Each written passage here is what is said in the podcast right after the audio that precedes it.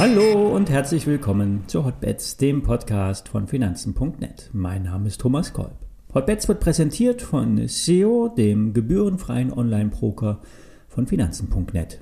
Wenn ihr eine Aktie geschenkt haben wollt, dann eröffnet ein Depot bei Zero. Mehr Details unter finanzen.net slash Zero. Alle nachfolgenden Informationen stellen keine Aufforderung zum Kauf oder Verkauf der betreffenden Werte dar. Bei den besprochenen Wertpapieren handelt es sich um sehr volatile Anlagemöglichkeiten mit hohem Risiko. Dies ist keine Anlageberatung und ihr handelt wie immer auf eigenes Risiko.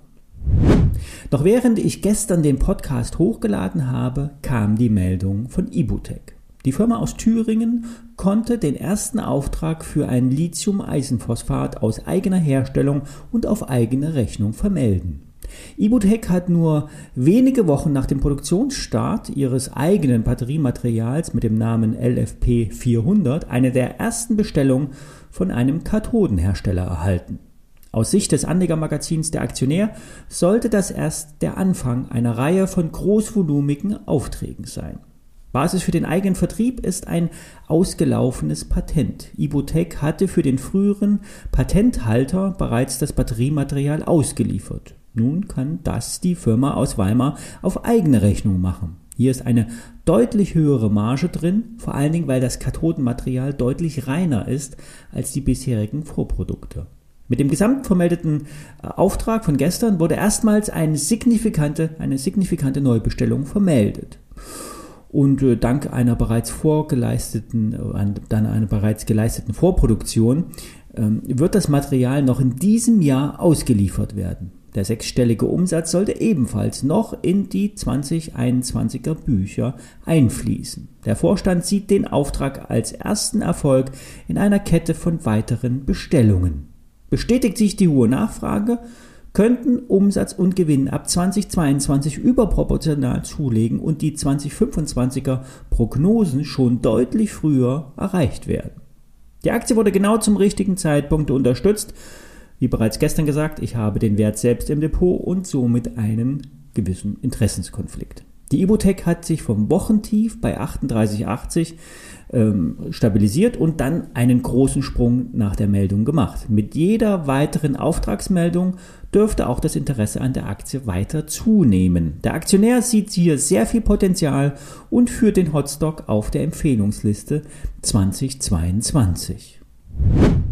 Eine Aktie, die ebenfalls auf der Empfehlungsliste 2022 steht und auf ein neues Jahrestief gefallen ist, ist die LPKF Laser Electronics.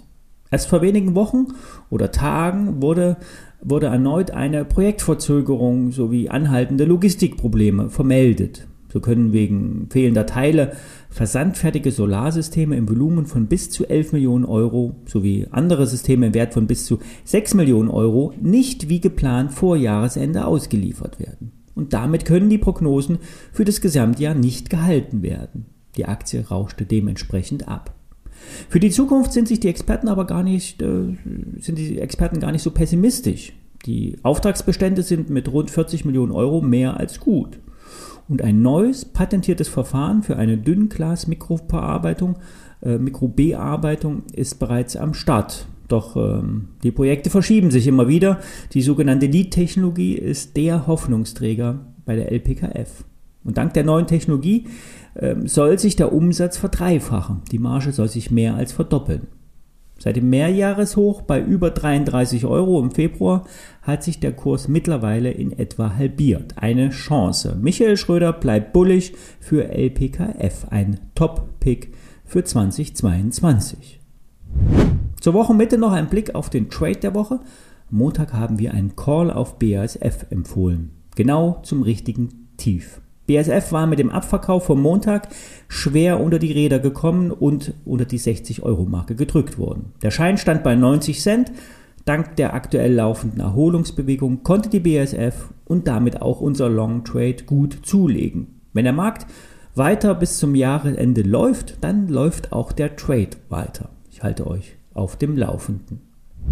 Morgen ist der 23.12. und damit der letzte Handelstag vor Weihnachten. Zwischen den Jahren wird gehandelt bis zur Jahresschlussbörse am Donnerstag, den 30.12. Dabei ist der Handel bis zum frühen Nachmittag verkürzt. Traditionell geht es danach für alle Händler ins Bitburger, eine Bierkneipe in Frankfurt. Doch das Event steht auf der Kippe, wie es derzeit aussieht. Sehr schade, eine schöne Tradition. Wir hören uns morgen wieder. Bis dann.